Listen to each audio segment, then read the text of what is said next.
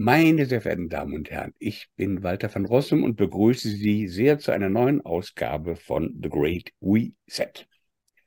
Im März 2020 kollabierte die uns bekannte Realität. Im Nachhinein möchte man fast sagen, binnen Stunden. Es wurden ein paar sonderbare Imperative in die Welt gebellt und die bekannte Ordnung ging in die Knie. Der Rechtsstaat, die Wissenschaft, die Medizin, das argumentierende Begründen, die Aufklärung, die Wirtschaft und die Kunst.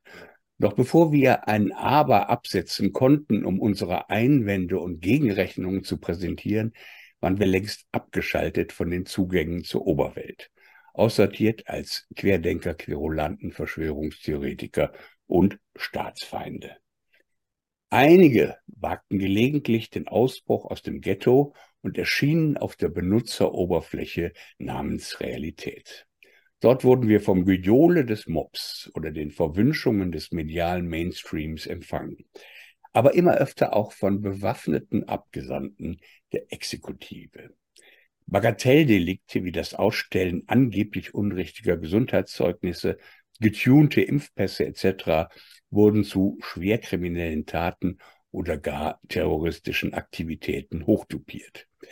Viele haben davon gehört, manche haben es miterlebt, aber in Wahrheit kennen wir noch nicht mal das Ausmaß, also wie oft das vorgekommen ist. Doch heute wollen wir mal genauer erkunden, inwieweit der Rechtsstaat die Pfade des Rechts und der Verhältnismäßigkeit hinter sich gelassen hat. Ich darf Ihnen zunächst zwei Personen vorstellen, die wegen unsäglicher Verbrechen Bekanntschaft mit den Rollkommandos der Exekutive gemacht haben. Zunächst Lisa Marie Raupenstrauch, Sie wird uns gleich das ganze Ausmaß ihrer Schuld beichten. Dann Rudolf Bauer, Politik- und Sozialwissenschaftler, emeritierter Professor der Uni Bremen und nicht nur nebenbei Künstler und Schriftsteller. Und wenn ich das richtig sehe, wir haben letztens noch darüber gesprochen, Herr Bauer, sind Sie der bislang Einzige, der wegen seiner Kunst heimgesucht wurde. Und wo so viel Verbrechen blüht, muss uns ein Anwalt beistehen, Dirk Sattelmeier. Unter anderem vertritt er auch Michael Wallweg und auch darüber werden wir noch reden. Lisa Marie Raupenstrauch, Sie sind selbst studierte Juristin, auch wenn Sie jetzt einen anderen Beruf ausüben und außerdem Mutter dreier Kinder. Aber von Ihrem Studium ist Ihnen so viel geblieben wie die Liebe zum Grundgesetz und einen gleichnamigen Verein haben Sie auch gegründet. Wie kam es dazu? Kam es dazu? Ähm, naja, der Wahnsinn kam ja zu uns und über uns.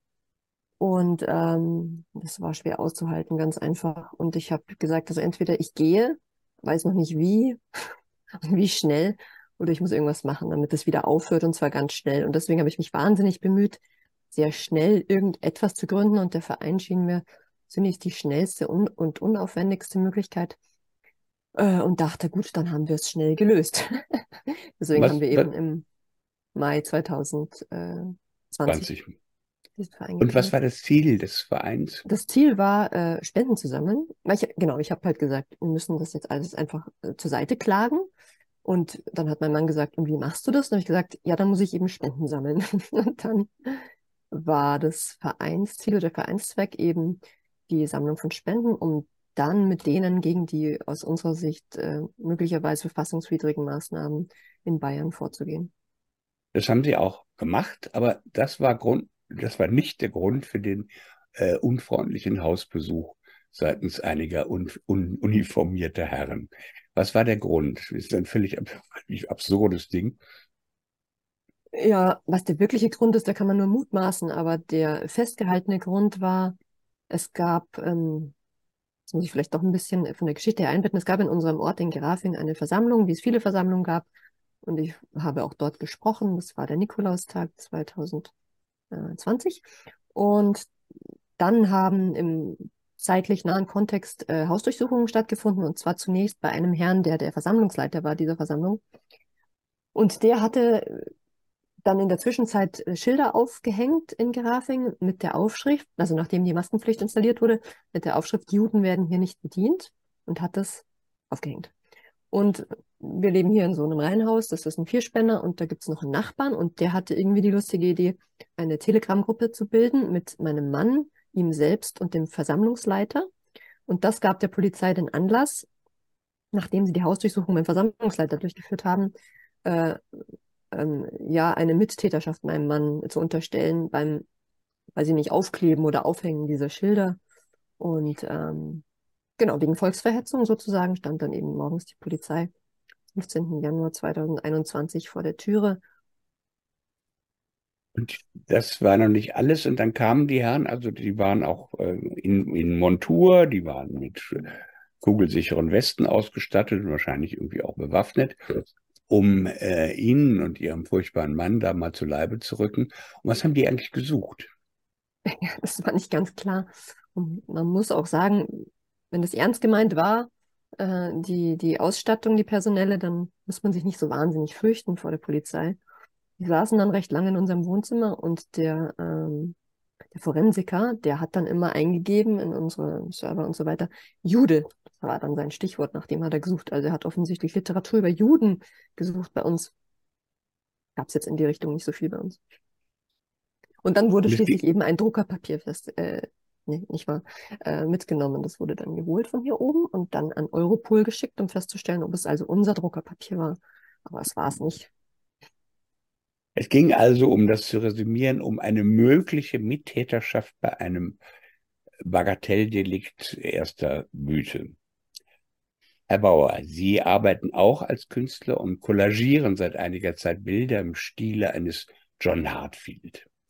Während aber die Collagen von Hartfield im Museum hängen, die Originale wahnsinnig viel kosten und Straßen nach ihm benannt werden, bekommt Rudolf Bauer Besuch von einem bewaffneten Polizeikommando wie sich das vorschriftsmäßig gehört, in aller Herrgottsfrühe. Was passierte da? Es ist Ihnen wichtig, gerade jetzt, dass es weiterhin kritischen und unabhängigen Journalismus gibt.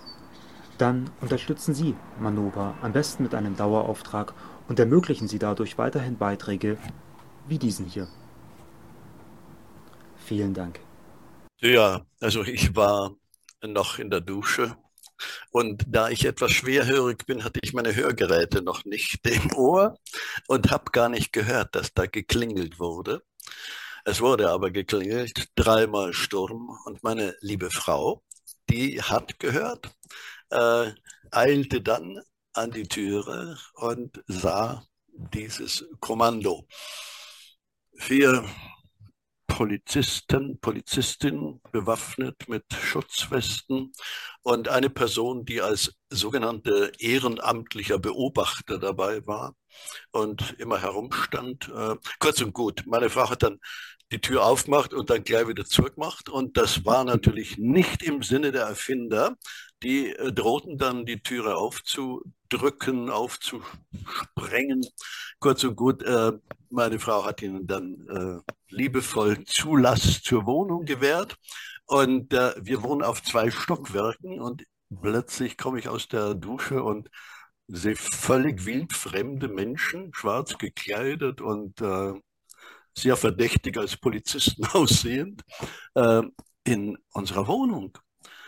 Ja, und dann wurde mir eröffnet, äh, dass eine Hausdurchsuchung stattfände. Wegen äh, was? Was war der Vorwurf? Eine ganze Reihe von Vorwürfen. Äh, also zunächst wurde mir dieses Papier vorgelegt, welches vom Amtsgericht Bremen äh, ausgestellt worden ist und in welchem begründet wurde, warum bei uns ein Hausdur eine Hausdurchsuchung stattfindet. Diese drei Seiten in juristischer Sprache verfasst habe ich dann leicht innerlich zitternd und bebend gelesen. Und der Vorwurf war, um es ganz kurz zu machen, die Verwendung verfassungswidriger äh, Kennzeichen, das berühmte gehäkelte Kreuz äh, zum Beispiel, und zum anderen äh, war der Vorwurf Volksverhetzung. Das darf, ich mal, darf ich mal ein paar Bilder zeigen, wie Sie da vor, also solche Sachen machen Sie, das sind jetzt mehrere Bilder. Das sind ja, das solche Collagen. Das aktuellere, ja. Ja, ja. Mhm. Ähm, die, die inkriminierten Bilder habe ich, hab ich jetzt nicht hier dabei, aber damit man sich mal eine Vorstellung machen kann von diesen immensen Gemeinheiten, die sie da produzieren ähm, und worum es da geht. nun sind ja, ich vermute mal, dass Ihr Vorstrafenregister jetzt nicht so irre groß ist. Dann kommt man also zu. Richtig. Allerdings habe ich Sie im Verdacht, dass Sie schwer aposozialisiert sind und insofern schon hin und wieder den Staat kritisiert haben, vielleicht eher mit äh, wissenschaftlichen Worten oder akademischen Worten. Jetzt haben Sie diese Collagen gemacht, man könnte auch sagen äh, Karikaturen. Wenn ich mich jetzt richtig erinnere, ich habe aber nicht genau recherchiert, kenne ich hunderte von Karikaturen wo diese inkriminierten Symbole vorkommen. Ist das äh, ganz falsch?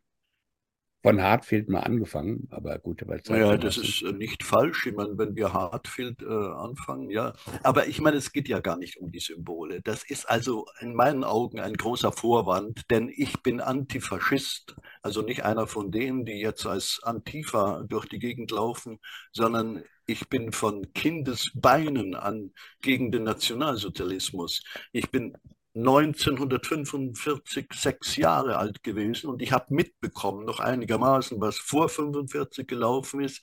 Und ich habe noch mitbekommen, die strammen Parteigenossen, die nach 45 an den Schulen waren als Lehrer und so weiter und so fort. Und von daher äh, macht man mir kein X für ein U vor.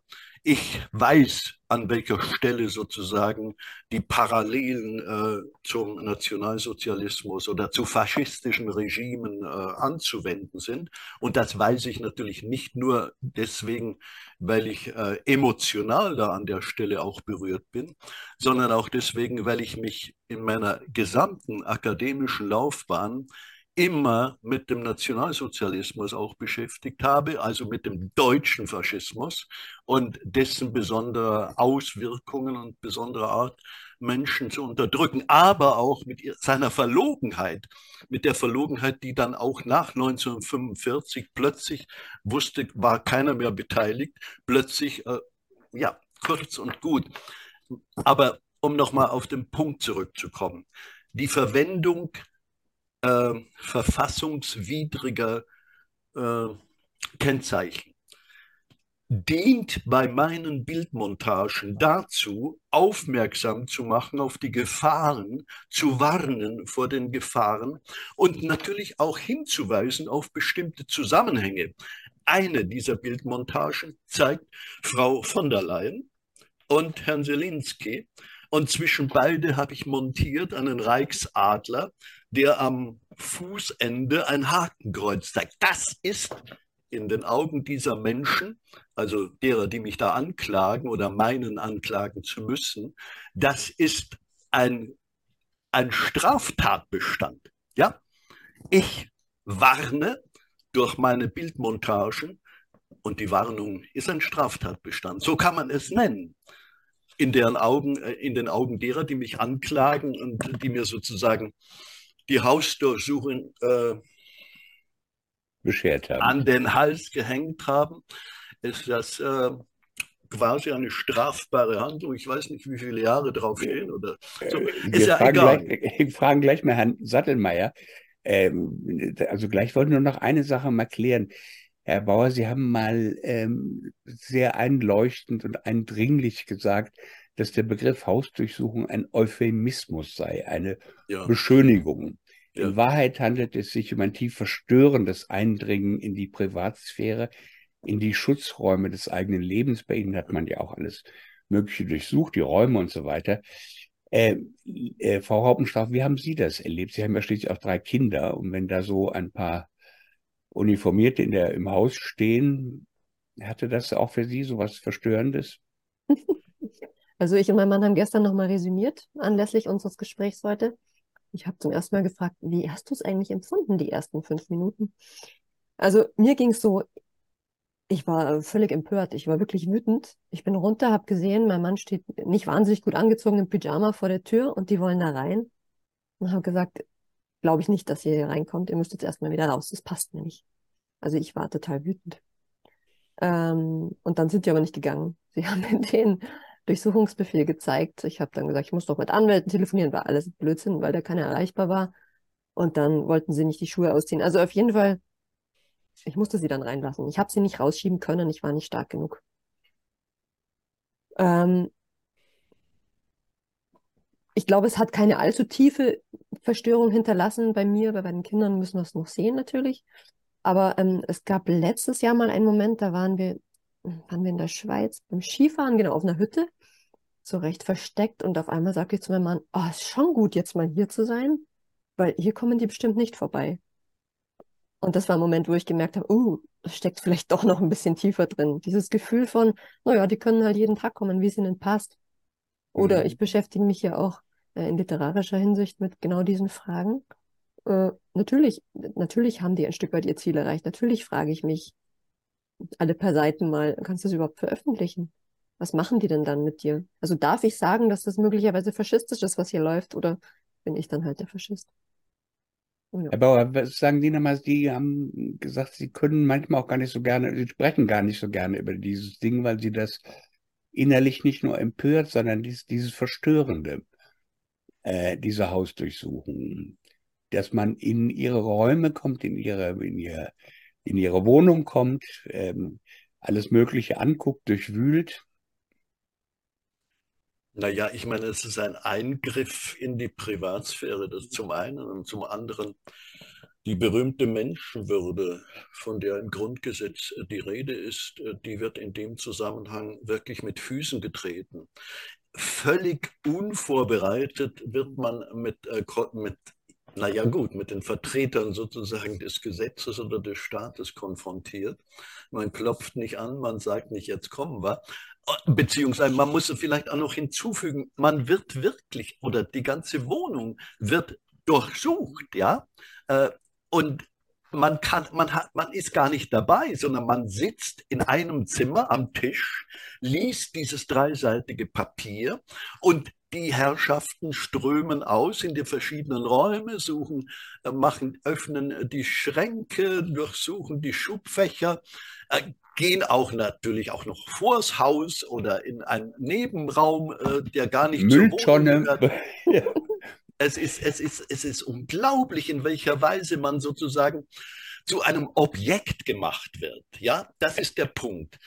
Okay, man Aber Sie, muss, Sie müssen auch noch Ihr Handy abgeben, glaube ich.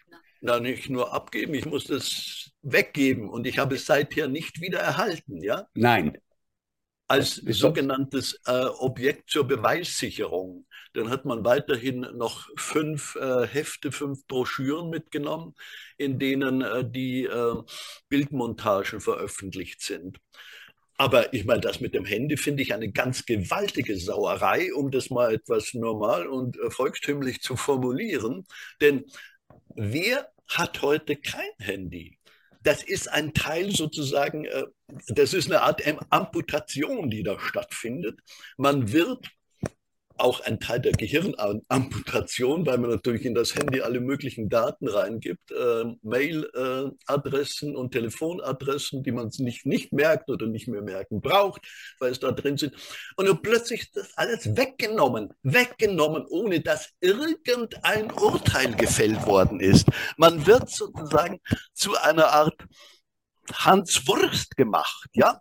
Und man wird nicht ernst genommen. Und dieser Mensch, Richter, Staatsanwälte oder wer auch immer noch hinzugefügt, das Ganze geht zurück auf eine Meldung, sogenannte Meldung, also auf gut Deutsch eine Anzeige, die erstattet wurde in Baden-Württemberg bei einer Stiftung, äh, die nennt sich Netz, äh, bin ein bisschen aufgeregt. Ne? Äh, das ist sicher verständlich. Jedenfalls dort wurde, ach ja, gemeldet äh, Hetze im Netz. Ja, das, was ich gemacht habe, sei Hetze im Netz. Ja, ich meine, die das, die das gesehen haben, die müssen doch selber merken, dass da nichts mit Hetze im Netz ist, sondern es handelt sich um politische Bildmontagen, um Kunst, die politisch ist und sich politisch versteht und als solche eigentlich Unmissverständlich Artikel 5 etc. Äh, statthaft ist. Hm. Auch wenn wir gegenwärtig sozusagen Verhältnisse haben, die nicht so statthaft sind. Ich poche auf mein Recht und ich poche auf unser Grundgesetz. Und da, naja, aber worauf will ich hinaus? Äh, an der Stelle denke ich, ist es notwendig, dass es ja schon das zweite Verfahren ist, das ich am Halse habe. Das erste Verfahren geht davon aus, dass ich dem Michael Ballweg in die Untersuchungshaft zwei Hefte geschickt habe mit meinen Bildmontagen. Und in einem dieser Hefte ist ein gewisser jetziger äh, Bundesgesundheitsminister abgebildet. Und dieser Bundesgesundheitsminister trägt ein Mustache ne? und äh, hat zwei linke Hände. Und daraus wurde, äh, ja, ich weiß nicht, was daraus wurde. Das wurde aus dem Knast dann an den Herrn Lauterbach vermittelt. Auf welche Weise und wieso weiß ich nicht. Und Herr Lauterbach hat dann fristgerecht äh, Beleidigungsklage erhoben. Daraufhin sollte, sollte, ich 3000 Euro bezahlen, äh, also 30 Tagessätze, A100. Und da habe ich natürlich Einspruch erhoben. Und nun werde ich äh, in Stuttgart vor den Kadi gezerrt. Anwesenheit wird verlangt äh, am 5. Dezember, um dort äh, in dieser Sache Rede und Antwort zu stehen. Vielleicht treffen Sie da den Herrn Sattelmeier, der ja äh, Herrn Ballweg auch vertritt. Äh, den Herrn Ballweg, aber der ist ja aus der Untersuchungshaft entlassen. Ähm, Herr Sattelmeier, aus äh, juristischer Sicht, wie beurteilen Sie die beiden Fälle? Sie haben bestimmt viel Schlimmeres gesehen oder gehört, aber ähm, geht es da, also ich frage einfach mal nach, sind das nicht Bagatelldelikte, äh, die völlig konstruiert sind oder äh, ja? Also ähm, erstmal vorweg, äh, ich, ich mache das ja seit drei Jahren und ich habe in den drei Jahren ja schon sehr, sehr viele Verfahren auch gemacht, auch solche Verfahren. Und ähm, was die beiden hier erzählen, überrascht mich natürlich überhaupt nicht. Ja, das ist äh, der Standard, äh, an dem wir mittlerweile angekommen sind. Es gibt tatsächlich noch ähm, Straftatbestände, die ähnlich verfolgt werden mit Hausdurchsuchungen oder verfolgt wurden, äh, die noch weiter in, im Bereich, wenn man jetzt mal sich das Schutzgut der Norm anschaut, ähm, noch weiter im Bagatellbereich liegen. Das heißt, was am Ende dann an, für eine Strafe dabei rauskommt, äh, steht eigentlich im, in keinem Verhältnis mehr zu dem Aufwand, der da betrieben wurde. Das sind dann, werden dann hunderte von Aktenseiten äh, ja, also geschaffen, Hausdurchsuchungen durchgeführt, ähm, irgendwelche auch, auch kommunikativen Mittel eingesetzt ähm, oder, oder muss man geguckt, wer ist da Server-Eigentümer und, und, und, und, und. Also das ist ja alles ein Riesenaufwand und am Ende stehen sie dann da vor Gericht. Dann haben sie vielleicht am Ende 50 Tagessätze. Das ist für einen Rechtsanwalt ähm, und auch für einen Richter ist das ein Bagatellfall, ja, was zumindest die Rechtsfolge angeht. Das erstmal vorweggeschickt. Das wundert mich aber nicht. In diesen Fällen hier, in diesen beiden Fällen ging es um die typischen ich sage sie, ich nenne sie Meinungsdelikte. Das heißt, man meint hier eine Meinung geäußert zu haben ähm, und auf einmal stellt man fest, das ist strafbar, ja, oder soll strafbar sein und sieht sich hier der gewaltigen Macht des Staates ausgesetzt. Das ist äh, so ein bisschen das Problem, dass, dass hier diese, diese Tatbestände durchaus schon, was Volksverhetzung angeht und äh, der Gebrauch von verfassungsfeindlichen Kennzeichen, dass das schon so ein bisschen ähm, mit Nachdruck verfolgt wird, auch vorher schon wurde. Nur, dass es jetzt eben zahlreiche Bürger trifft, die seit der Corona-Zeit kritisch sind und sich hierzu auch äußern und möglicherweise auch das Ganze unter dem Gesichtspunkt während den Anfängen sehen und meinen hier genau das Gegenteil von dem, was ihnen da unterstellt wird zu tun, nämlich eben, wie ähm, gesagt wurde hier, ich bin Antifaschist, ja, und möchte darauf hinweisen, möchte auf Parallelen zum Faschismus, nicht zum unbedingt zwingend zum Nationalsozialismus hinweisen, sondern zum Faschist, zu faschistischen äh, äh, Mechanismen, wie auch immer, ja, also nochmal, ich sage dann ja immer, ähm, das sind erstmal Meinungsäußerungen, die vom, vom Artikel 5 natürlich gedeckt sind, ja, erstmal zulässig. Ähm, man muss, und das sage ich auch immer wieder, nicht diese Meinungen haben. Man kann hier vor Gericht auch nicht sagen, äh, das ist eine gute Meinung oder das ist eine schlechte Meinung. Gleichwohl passiert das immer wieder, aber das ist ein anderes Thema. Äh, man muss eben nur, es geht vor Gericht am Ende nur darum, ist es strafbar oder nicht. Denn Meinungsfreiheit kann eingeschränkt werden, tatsächlich. Das Grundrecht aus Artikel 5 kann eingeschränkt werden.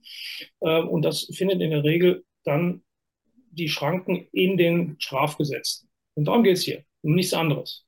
ähm, dass natürlich die Staatsgewalt, die die Regierenden ähm, äh, und die, die Narrative, die da geschaffen wurden, hier möglicherweise durch, dass, dass das dadurch gefährdet ist oder man sagt, das sind Staatsfeinde oder die verhalten sich delegitimieren, das ist ja der ganz neue Tatbestand, der, der das Verfassungs, äh, der der Verfassungsschutz da geschaffen hat, den es gar nicht gibt eigentlich ähm, oder vorher nicht gab. Äh, die verfolgt man natürlich mit aller Macht, mit aller Härte des Gesetzes, so wie ich das immer wieder sage. Und da gibt es eben die Möglichkeit, hier in das äh, hohe Schutz, hohe Grundrecht auf Unverletzlichkeit der Wohnung, ja, das ist das, worum es hier geht, so einzugreifen. Denn ähm, das geht nur unter ganz, ganz engen Voraussetzungen. Das ist ja auch richtig so. Die Unverletzlichkeit der Wohnung, das ist, wir ziehen uns da zurück, das ist unser Privatleben. Das, da, da, legen wir Sachen ab, die eben niemand sehen soll, äh, uns soll niemand zu sehen, wie auch immer. Und da kommen auf einmal dann eben, äh, ja, Bewaffnete, wie auch immer. Und in dem Moment bleibt mir nichts anderes übrig, als aufzumachen. Sei es, ob der Beschluss rechtswidrig, rechtswidrig ist oder rechtmäßig, das stellen wir immer erst hinterher fest. Ja? Dann gibt es möglicherweise einen Schadensersatz. Und ich habe in der ganzen Zeit halt festgestellt, dass eben in dem Bereich Bagatelldelikte tatsächlich unfassbar viel äh, an Durchsuchungen durchgeführt worden sind, ganz im Gegensatz dazu, was vorher in meiner anwaltlichen Tätigkeit äh, üblich war. Und ähm, da wird dann schon teilweise mit Kanonen auf Spatzen geschossen, wobei hier, wie gesagt, bei diesen Meinungsdelikten äh, der sogenannte Staatsschutz, so heißt die Abteilung der Polizei und die entsprechenden Staatsschutzabteilungen bei den Staatsanwaltschaften schon sehr stark dahinterher waren.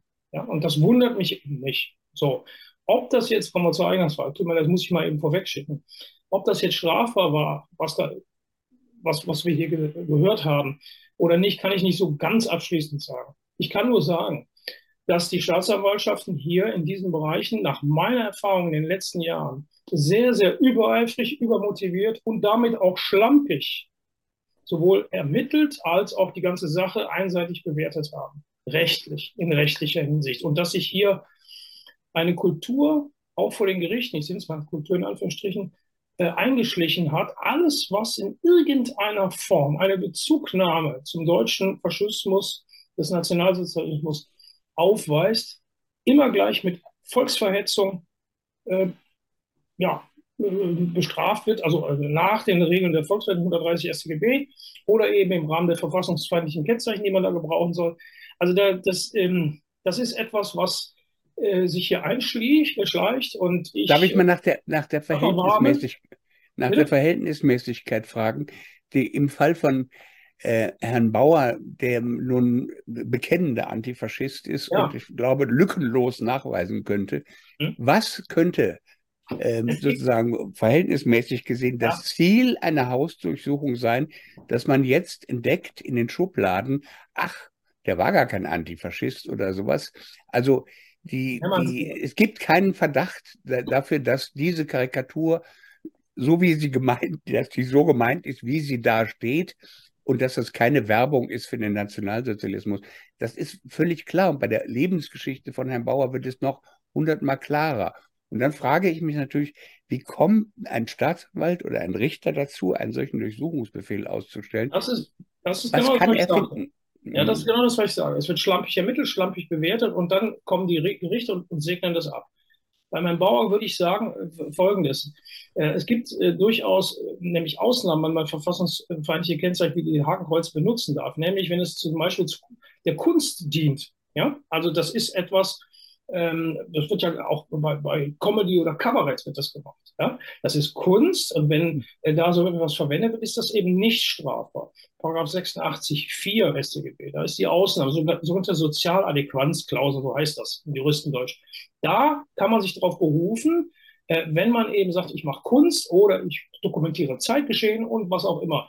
Natürlich darf die Presse oder das Fernsehen auch Hitler-Bilder äh, zeigen, beziehungsweise die Hakenkreuze zeigen zu Dokumentationszwecken. Selbstverständlich ist das so, aber auch bei der Kunst. Deswegen würde ich vorbehaltlich dessen, dass ich mir das genauer angucke, müsste ich mir das anschauen, äh, ob das jetzt Kunst war oder nicht. Das ist dann immer die Frage, um die, die Rechtsfrage, die am Ende vor Gericht eine Rolle spielt. Und da ist die Tendenz eben zu sagen, ach, was der macht, ist keine Kunst ich entscheide als Richter, was Kunst ist und du wirst jetzt bestraft. Bei der anderen Geschichte hier, äh, Mittäterschaft für, weil man mal zusammen Demonstrationen gemacht hat und da hängt jemand was auf, was ich, was ich im Übrigen noch, ist ja letztendlich nur ein Zitat Ob das Volksverhetzung ist, frage ich mal, wage ich mal dahingestellt. Aus dem Kontext heraus äh, ist, ist ja auch die Frage, ob das überhaupt Volksverhetzung ist. Es muss ja auch ein, zumindest ein Anfangsverdacht da sein, sonst darf man gar nicht durchsuchen. Und was man da sucht, ist dann hier in dem Falle, kann ich mir weiß ich nicht, bei der Mittäterschaft, ob man da irgendwie dieselben Rollen hatte oder was auch immer man da finden wollte. Man will Beweismittel finden. Und die Beweismittel bei meinem Bauer war wahrscheinlich das Handy, weil er damit das abgesetzt haben soll. Ja, ins Internet oder den Computer. Der ist dann erstmal weg. Das sind Tatmittel und die werden am Ende im Fall einer Verurteilung sogar eingezogen, die sind nicht ganz weg. Ja, auch ein Ding, was gar nicht geht, weil diese Tatmittel äh, kann man sich ja neu kaufen was anderes, typisches Taten ist ja ein Messer oder eine Pistole, die zieht man dann ein, das ist auch völlig okay, aber da, da, muss der Gesetzgeber auch mal nachschärfen und sagen, die Handys müssen zurück, wenn die ausgelesen sind, kann, haben wir die Beweismittel und die Leute sollen dann die, ihr Leben zurückkriegen, denn es gibt ja Leute, die sagen, mein Leben ist im Handy. Ja, also so schlimm ist es ja mittlerweile. Das, ähm, das ist das, was eben gemacht wird, das ist unangenehm und es sind auch sehr, sehr viele Hausdurchsuchungen mit Sicherheit auch vor dem Hintergrund hier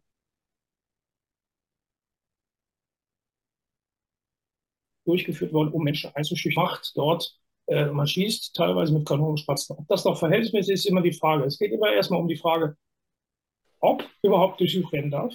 Das heißt, liegen die Voraussetzungen vor und dann geht es auch noch ums Wie. Ja? Beides ist anfechtbar. Die Art und Weise. Das ist ja hier noch harmlos gewesen. So, ich habe ganz andere Fälle gehabt, wo dann wirklich hier die Kavallerie reinkommt und dann die Menschen, die auf den Boden geschmissen wurden, nackt wie sie waren und gefesselt und die hier hier so an, an den Kopf gesetzt wurde.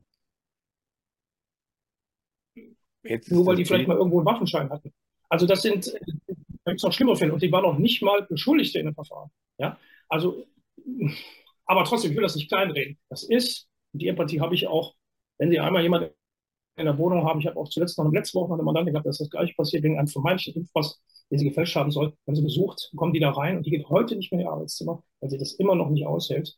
Ähm, holt er immer nur was raus und geht schnell wieder raus. Das ist traumatisierend und deswegen äh, kann ich das auch, das kann ich auch nachvollziehen. Die Wohnung ist der geschützte Bereich, in dem man sich zurückzieht äh, und sich sicher fühlen möchte.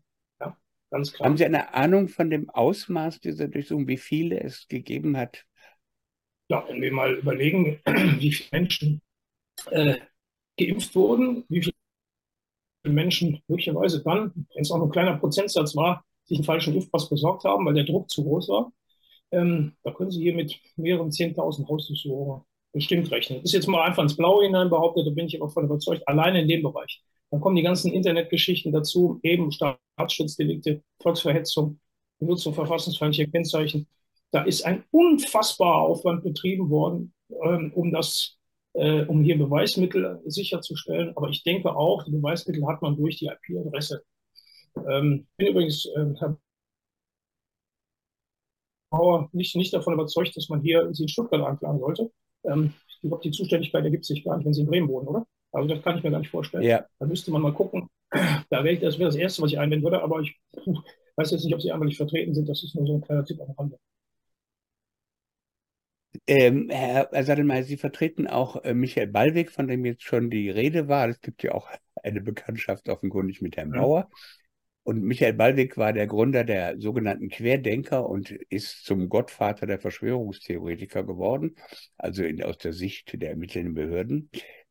Ähm, ich kann mal ganz kurz aus der Vorgeschichte erzählen. Ballweg, den ich kürzlich kennengelernt habe, der hat das äh, erzählt. Er war ein sehr wohlhabender Unternehmer und hat vor fünf Jahren mal irgendwie festgestellt, dass er also einen zu hohen Blutdruck hat und ähm, seine Cholesterinwerte viel zu hoch sind und dass sein Leben irgendwie nicht so ganz äh, richtig funktioniert. Er ist da in so einem Film, in dem er nie sein wollte. Und dann hat er angefangen, sich so nach innen zu orientieren und ähm, sein Leben umgebaut und neu angefangen und so weiter. Und er wollte, wenn ich es richtig erinnere, glaube ich, Anfang 2020 nach China reisen, also aus spirituellen Gründen, und dann äh, brach Corona aus und so weiter. Und dann hat er sich sogleich ähm, angeboten, also er hat diese Querdenker gegründet und zwar deshalb mit dem Hintergrund, weil er sehr viel Equipment hat äh, für Demonstrationen, also äh, äh, na, wie heißt es, Lautsprecheranlagen äh, und, und, Mikrofone und so weiter und so weiter. Und ähm, das ist so ungefähr die Vorgeschichte. Mittlerweile ist der Mann völlig mittellos. Der hat neun Monate äh, in Urhaft gesessen in Stuttgart-Stammheim, äh, wo ja bekanntlich auch schon andere äh, gelebt haben oder lange gelebt haben. Welche Verbrechen hat man Wallweg äh, zur Last gelegt? Also ich muss zunächst erstmal äh, korrigieren, ich bin nicht mehr Verteidiger. Ich habe im Ermittlungsverfahren war ich tatsächlich einer, aber das ist alles in Absprache passiert. Ich bin da zweimal vor Gericht aufgetreten im Rahmen der Haftprüfung oder Haftverkündung und ähm, habe das aber dann niedergelegt. Wir haben gewechselt. Man darf nur eine gewisse Anzahl, maximale Anzahl von Verteidigern haben. Das war aber auch so geplant. Ähm, das ist also bekannt, die Verfahren, die, die, die, die ähm, Tatbestände, die ihm vorgeworfen wurden, am Anfang waren eben ähm, äh, Betrug, ja, in Hunderten von Fällen. Und das Ganze soll eben auch besonders schwer Fall gewesen sein, weil das gewerbsmäßig äh, passiert sein soll. So, dass, dass man sagt, also ähm, im Fall einer Verurteilung hätte man hier nicht mehr mit einer Bewährungsstrafe gerechnet, äh, die halt über den zwei Jahren Freiheitsstrafe liegt, wenn man das alles zusammenrechnet. Und es wäre auch, äh, ähm, hätte so und so viele Hunderttausende oder sogar Millionen hätte er da eingenommen. Das ist das, was zunächst vorgeworfen wurde. Und dann stellte sich und nach heraus, dass das Ganze gar kein vollendetes Delikt war, weil man niemanden betrügen kann, der jetzt in irgendeiner Form sagt, mach mit dem Geld, was du willst. Ja, es ging um die Zweckbindung der Spenden, die dann da eingenommen wurden. Später wurde ihm dann eben der untaugliche Versuch vorgeworfen in den ganzen Fällen, ähm, nachdem man da sehr viel Material vorgebracht hat, Bedenken und Einwände. Ähm, aber das, das jetzt zu erklären, was ein untauglicher Versuch ist, das äh, würde jetzt ein bisschen weit führen, ähm, weil da haben schon Studenten auch Schwierigkeiten da, äh, das, äh, das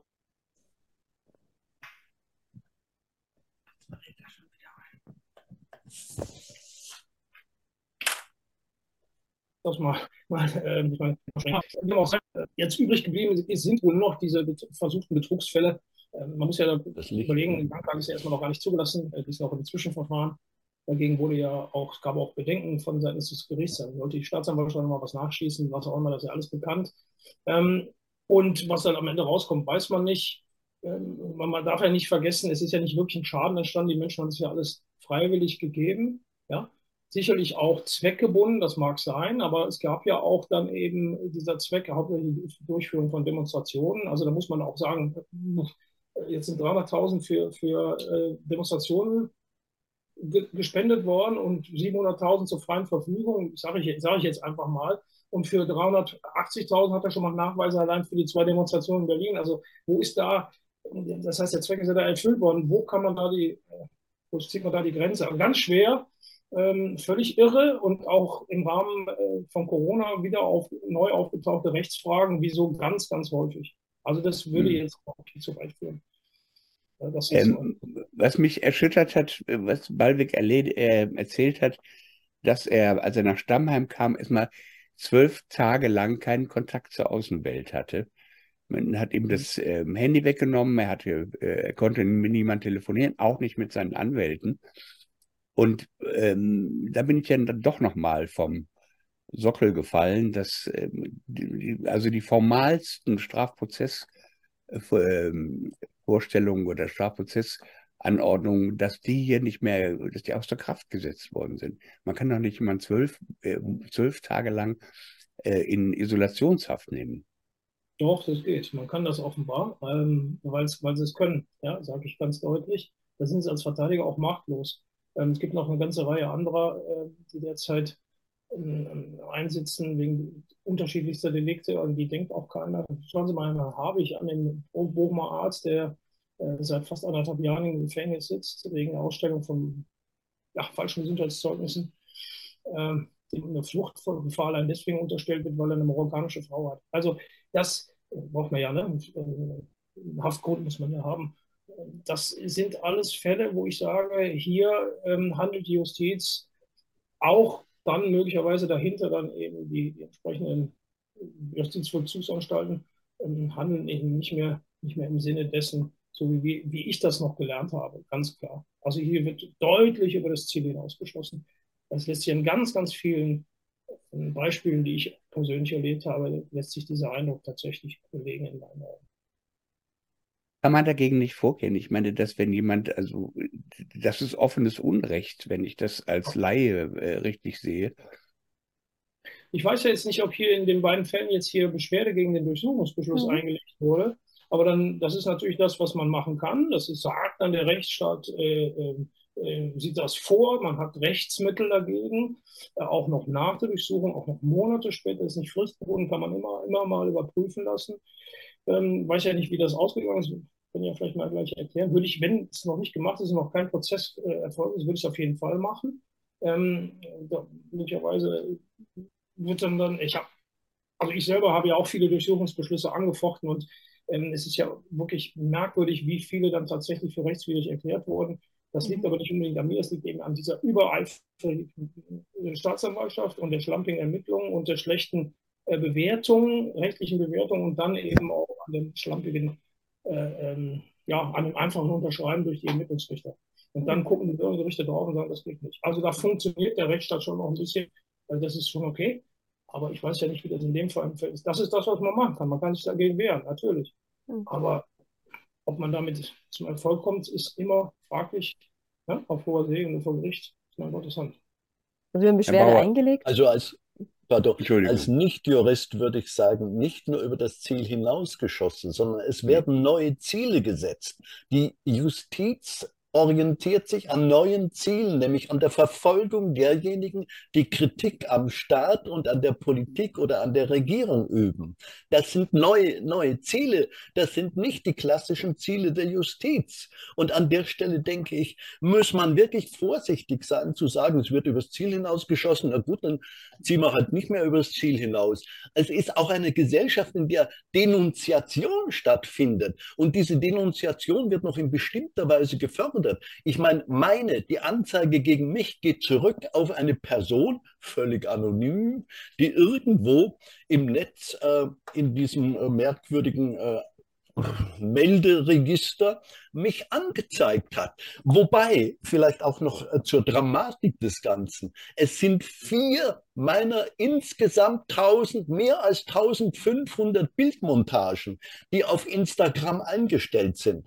Ich meine, das ist doch unglaublich. Da müsste man, also wenn man schon meint, das sei irgendwie die Verwendung verfassungswidriger Kennzeichen, müsste man doch mal gucken, wo denn die weiteren äh, verfassungswidrigen Kennzeichen sind. Man müsste auch einfach mal die Broschüre lesen, in der, die, in der das alles veröffentlicht ist. Man müsste die Bildunterschriften lesen und die Texte, die dazu sind. Man müsste auch zur Kenntnis nehmen, dass das herausgegeben ist in einer Edition Kunst und nicht in einer Edition äh, Glorifizierung der AfD oder sonst ein Schwachsinn. Ja, ich meine, mir wird vor, quasi vorgeworfen, dass ich glorifiziere den Nationalsozialismus, weil ich diese doofen Symbole verwende.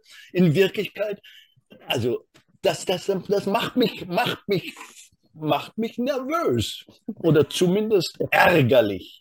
Und selbst wenn man noch sagt, dieses System, das versucht, sich irgendwie zu wehren äh, gegen falsche Anschuldigungen, ich meine, die müssten doch die falschen Anschuldigungen ertragen können. Das ist jedenfalls meine Vorstellung von Politik, äh, wobei ich vielleicht noch äh, nebenbei hinzufügen darf, ich habe mal Politikwissenschaft studiert und Soziologie. Und in dem Kontext sind also derartige Verhaltensweisen, wie ich sie an den, Tage lege, an den Tag lege, durchaus gang und gäbe. Und guck mal zurück in die Weimarer Republik. Ich meine, da gab es doch auch Kunst, schreibende Kunst und bildende Kunst, die Kritik an der Weimarer Republik übte, ohne dass sie rechts gewesen sei, sondern links. Und kurz und gut, ich glaube, ich verstehe Sie, Herr Sattelmeier, sehr gut. Sie argumentieren sozusagen von der juristischen äh, Dimension her. Aber ich glaube, als Betroffener muss man noch ein bisschen mehr sagen oder ein bisschen mehr aus sich herausgehen, als das so cool abzuhandeln. Ja. Wobei, ich darf hinzufügen, bei dieser Hausdurchsuchung war ich Gott sei Dank einigermaßen cool und habe die Sache, hm, sagen wir mal, ein bisschen sportlich genommen. Das berühmte Stockholm-Syndrom. äh, ja, ist so. Ich mein, man, Verstehen Sie mich ist, Danke, danke.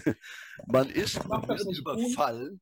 Ich, Und, ich, äh, ich habe schon die Empathie, weil ich stand ja Anfang des Jahres noch selber vor Gericht, weil man mich mir Widerstand gegen Vollstreckungsbeamte vorgeworfen hat in Berlin, hat man mich abgeführt. Und äh, ich weiß, wie es ist, vor Gericht zu stehen, weiß, wie es ist, einem Strafverfahren ausgesetzt zu sehen und auch der Freiheit beschränkt zu werden, zumindest in dem Falle. Und äh, mir wurde arg wehgetan. Und ich weiß, wie es dann auch ist vor Gericht. Das heißt, die Empathie habe ich. Ähm, ich muss nur so versuchen, so cool zu sein, damit ich hier auch argumentieren kann. Und das äh, alles andere führt vor Gericht für mich nicht zum Erfolg. Und ich kann Ihnen auch sagen, es wird ja immer vorgeworfen, ah, wir sind Systemdinge im System drin. Ja, aber ich, ich, kann, ich kann den Menschen nur helfen. Und das ist wirklich das, was ich versuche, dass sie eben wegen solcher, insbesondere dieser Meinungsdelikte, nicht bestraft werden. Ich kann das nur tun, indem ich juristisch argumentiere, weil das das Einzige ist, was Okay. für Richter überhaupt, es ihn überhaupt beeindruckt, ja, am Ende. Das kann ich Ihnen deutlich sagen. Politische Reden, so wie sie in den RAF-Prozessen damals äh, auch von Otto Schily und, äh, und Co. gehalten wurden als Anwälte, die beeindrucken Richter nicht. Das, das, das können Sie vergessen. Sie können sie nur, können in den Spiegel fallen und sagen, das ist Juristerei und deswegen ist das nicht strafbar. Und das ist das, was Sie, Sie gemacht haben. Da hätte ich wahrscheinlich ganz viel Argumentationsmasse, aber die muss juristisch sein, weil wir sonst nicht zum Erfolg kommen. Und sonst könnte man ihnen auch nicht helfen. Ja? Das ist, das, das versuche ich dann eben so cool wie es geht zu machen. Ich bin manchmal auch emotional. Kann ich Ihnen glauben. Äh, kann ich Ihnen sagen. Können Sie mir glauben, ich, das ist äh, manchmal aber auch hinderlich für den Anwalt jedenfalls. Aber wenn der Mandant das ist, das kann ich bestens nachvollziehen. Absolut. Aber Ja. sag mal, wie, wie können Sie noch juristisch argumentieren, wenn Sie zum Beispiel, also dann dieses offene Vergehen der, der Behörden, dass jemand zwölf Tage lang in Isolationshaft steckt, ohne dass er seinen Anwalt anrufen kann oder sonst jemand. Und es gibt keine Instanz, an die Sie sich wenden können, die sagt, dass, klar, das ist hier Strafprozessordnung, guckst dir an. Ähm, so, so geht das nicht. Das ist der Rechtsstaat, der schließt das aus. Mhm. Ja, und jetzt ist der Rechtsstaat aber irgendwie, ähm, Sie, mit wem wollen Sie noch verhandeln über solche Sachen? Ja, das ist schwierig. Also das ist eine Frage, die Sie mir jetzt stellen und äh, es ist tatsächlich manchmal zum Verzweifeln. Ich sage das so deutlich, wie es ist. Ähm, manchmal komme ich aus Gerichtssälen raus und denke, was ist da gerade passiert? Das hat nichts, aber auch gar nichts mit dem zu tun, was ich gelernt habe. Und äh, ich muss ja, ich bin ja, ich habe ja dieselbe Ausbildung wie, wie ein Richter oder auch ein Staatsanwalt. Wir sind ja alle auf einer Ebene. Wir haben ja alle die Ausbildung und die Befähigung zum Richter und so heißt das. Und manchmal ist es wirklich erstaunlich. Und da erkennt man dann eben leider Gottes immer, die, ähm, dass dahinter auch eine Gesinnung steckt. Ich meine, dem Richter in Weimar wurde bei dem, ja, Hermann Detmar wurde ja jetzt vorgeworfen äh, vom Landgericht Erfurt, dass er, äh, er wäre voreingenommen gewesen. Ähm, ich habe dann gesagt, äh, das ist ja eigentlich jeder Richter. Die Frage ist nur, ob er auch so handelt.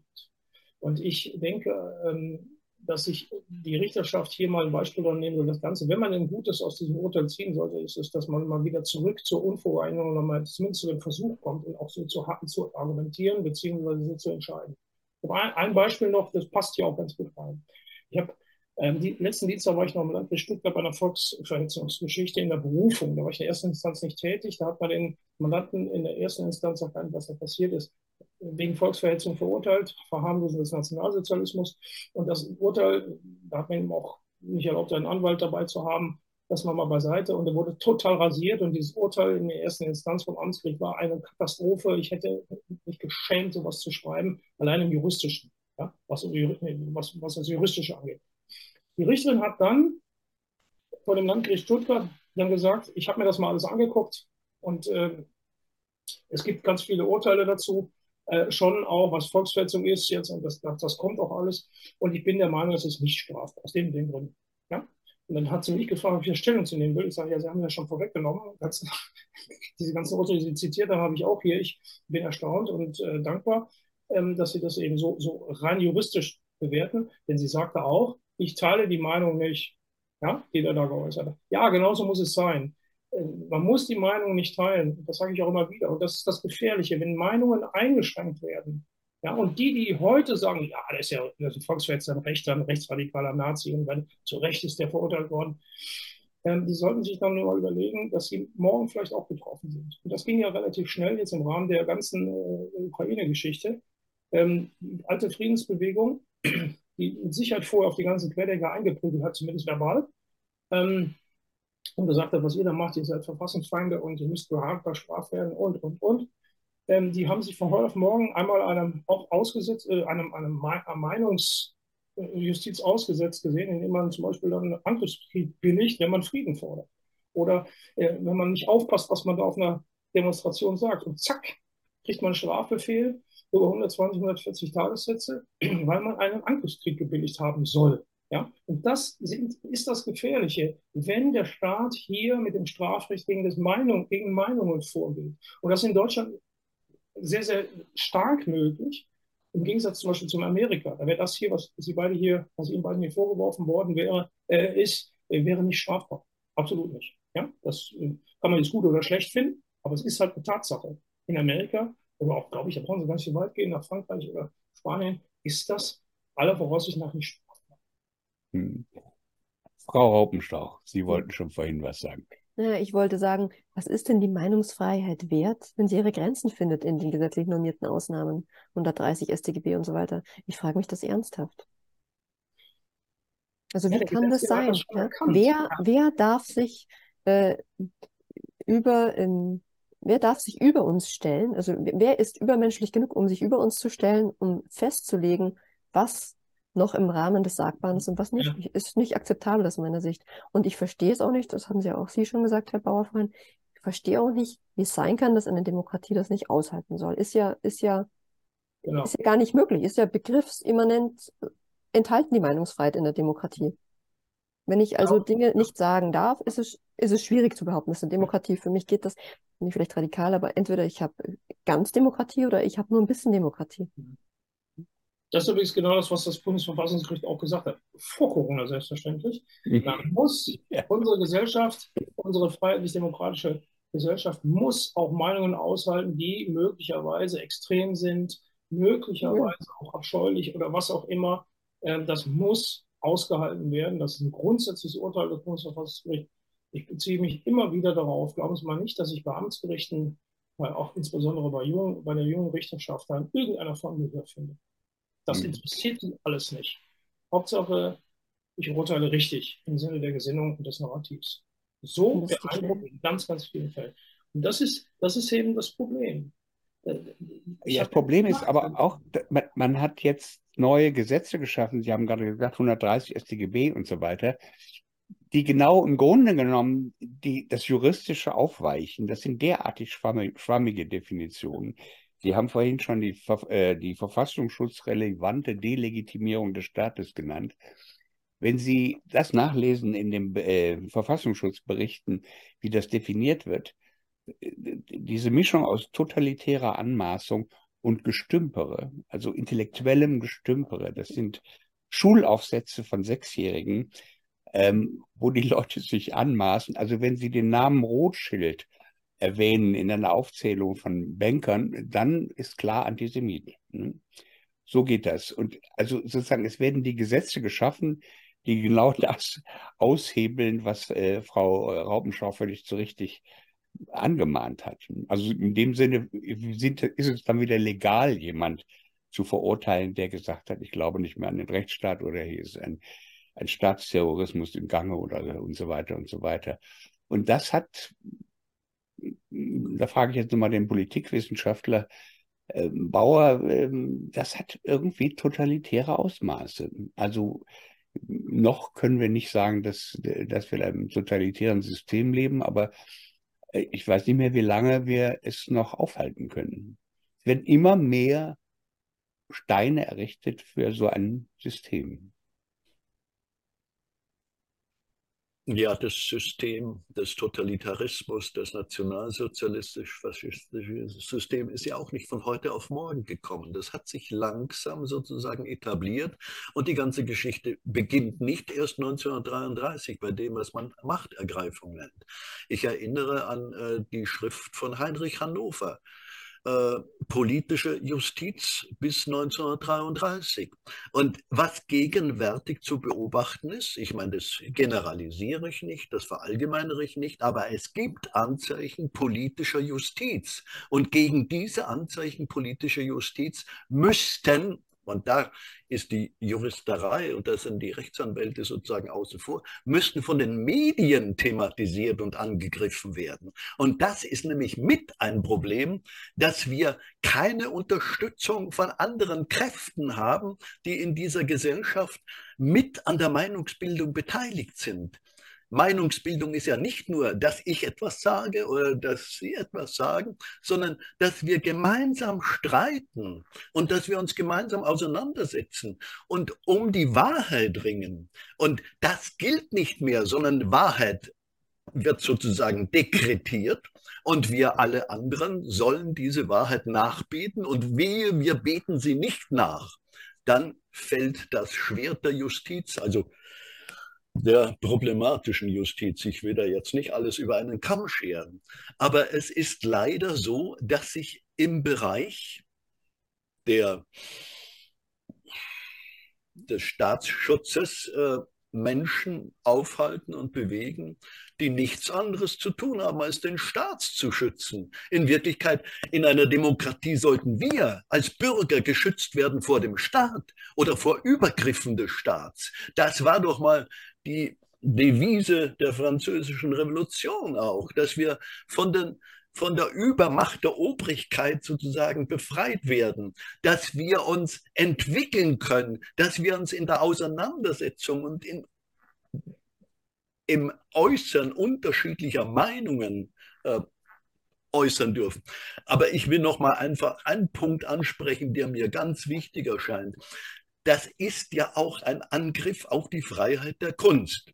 Und die Freiheit der Kunst, die muss, und da ist es leider so, dass ich weder von den Schriftstellern noch von den äh, berufsbildenden Künstlern äh, äh, Unterstützung erfahre.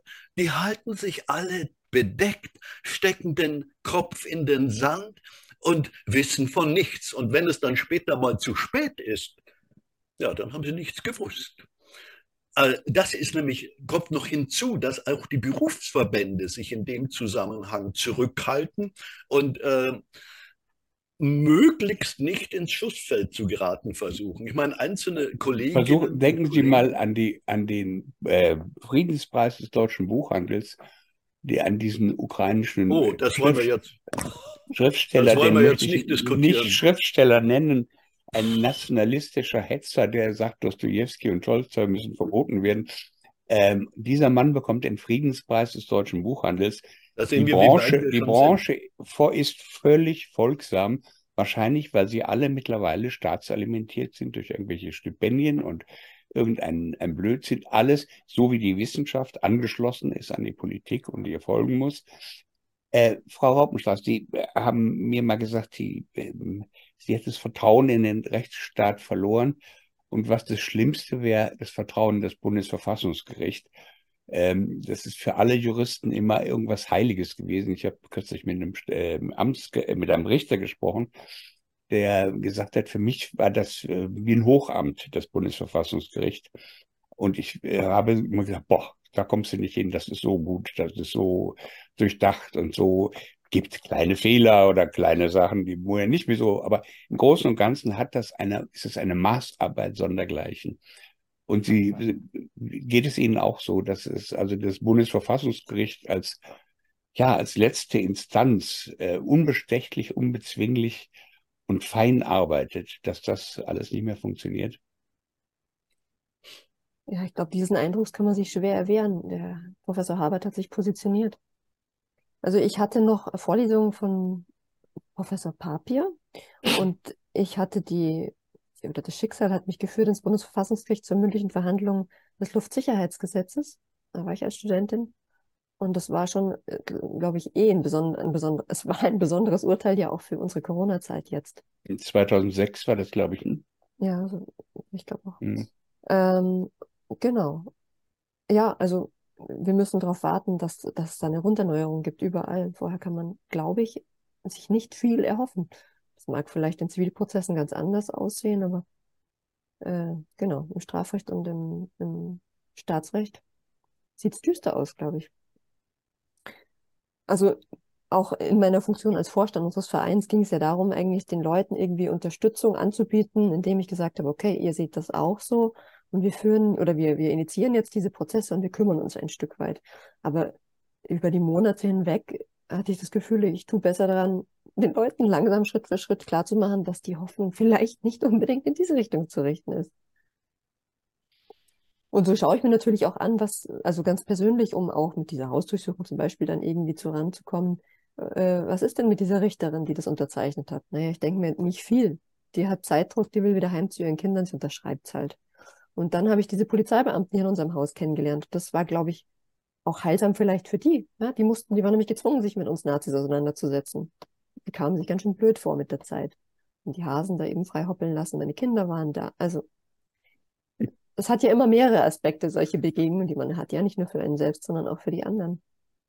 Und ja, dann haben wir eben auch Beschwerde, äh, genau, Beschwerde eingelegt gegen diese Hausdurchsuchung, weil sie tatsächlich stümperhaft war a priori. Das heißt, es lag überhaupt gar kein Anfangsverdacht vor, also man konnte schon vor der, ähm, dem, äh, der Unterzeichnung des Durchsuchungsbeschlusses feststellen, dass es den überhaupt nicht gab. Also das war easy zu, zu rekonstruieren, dass mein Mann da gar nicht beteiligt sein konnte. Das war alles egal. Äh, und dann habe ich eben die, die Replik, also die, den Beschluss hier vom Landgericht München I, Strafsachen hier liegen und bin den vorher nochmal durchgegangen und dann mussten die ja auf jeden Punkt eingehen, den wir da angemahnt haben. Und jetzt nur ein Beispiel. Wir haben gesagt, es ist doch unmöglich, dass sie damit bewaffnet und mit Schutzwesten einmarschieren müssen in unser Haus mit den kleinen Kindern. Nein, haben sie gesagt, bei dem Einsatz waren nur zivil bekleidete Polizisten mit äh, zivilen Fahrzeugen eingesetzt. Punkt. Nächster Satz, die Beamten trugen jedoch Schutzwesten mit dem Schriftzug Polizei. Also das ist, man weiß gar nicht, wollen die sich jetzt lustig machen oder äh, reicht die Zeit nicht für ein gescheites, äh, für eine gescheite äh, Replik. Ja, also ich glaube, am Ende kann es auch gar nicht auf die Justiz ankommen. Am Ende geht es darum, wie gehen wir mit unseren Mitmenschen wieder um? Also wie begegne ich jetzt den Menschen draußen, von denen ich jetzt weiß, wie sie drauf sind? Jetzt habe ich gerade äh, äh, ja, demokratische Kollegen sozusagen, die mich gebeten haben, in, einer bestimmten, in einem bestimmten Anliegen weiterzuhelfen und etwas zu verbreiten, eine Initiative. Und ich ziehe nicht so richtig, weil ich das Gefühl habe, es geht jetzt nicht darum, mit den Abgeordneten darüber zu sprechen, was die letzten Jahre war. Das führt für mich, für mich persönlich zu nicht viel, weil ich für mich zu dem Ergebnis gekommen bin, dass die das wieder tun würden. Wenn morgen die nächste Pandemie oder die nächste, das nächste große Übel vor der Tür steht, dann werden sie wieder so reagieren, weil das in der menschlichen Natur angelegt ist. Weil ich sage, äh, die Menschen reagieren faschistisch, weil sie schwach sind, wenn es drauf ankommt. Und die Schwäche kann ich nicht beheben mit Aufklärung, sondern mit Bindung. Äh, und da müssen die einverstanden sein. Ähm, Herr Sattelmeier, die schwierige Frage, kann der dieser verfallene, also der zerfallende Rechtsstaat sich sozusagen aus eigener Kraft befreien. Ähm, also wenn wir jetzt solche Fälle haben, wo es so offenkundiges Unrecht ist und ähm, aber es gibt im Moment keine staatliche Instanz, die dieses Unrecht einräumen würde und oder ausräumen vor allem. Ähm, wie, wie, wie ist es möglich, dass sich dieses Rechtssystem, dieses politische Rechtssystem nochmal erholt? Boah, das ist ja, ja, ich weiß, ich könnte es auch nicht absolute Gretchenfrage. Wenn Sie, wenn Sie mir das jetzt stellen, nach, äh, äh, nachdem ich letzte Woche, wie so häufig, immer wieder eine Aussage von einem Staatsanwalt gehört habe, ähm, im Rahmen der Strafzumessung hier der Mandantin vorzuwerfen, sie habe sich weil sie einen, äh, einen gefälschten Impfausweis sich hat machen lassen und Druck hatte, weil sie Druck hatte, überhaupt eine Arbeit zu finden. Äh, sie haben sich unsolidarisch verhalten gegenüber den, äh, den Geimpften, die sich dem, dem Ganzen gestellt haben. Das ist eine Strafzumessung, das ist eine politische Aussage, die hat aber juristisch hier überhaupt keine Relevanz. Wenn ich das noch höre, jetzt immer noch, und das ist, das hat sich äh, in den drei Jahren immer wieder äh, habe ich das hören müssen, solche politischen, ja, wie soll ich das nennen, Rede, äh, Redewendungen sind ja, sind ja Floskeln eigentlich letztendlich. Und völlig äh, falsch. Es ist völlig falsch, aber egal. Ja natürlich, ja, natürlich. Es ist auch juristischer Unsinn, sowas im Rahmen der Strafzumessung zu sagen. Das ist ja Quatsch. Ja, ich habe dem, das, dem Staatsanwalt das auch um die Ohren gehauen und dem Spiegel vorgehalten. Aber, ähm, aber es, ist, es findet ja noch statt.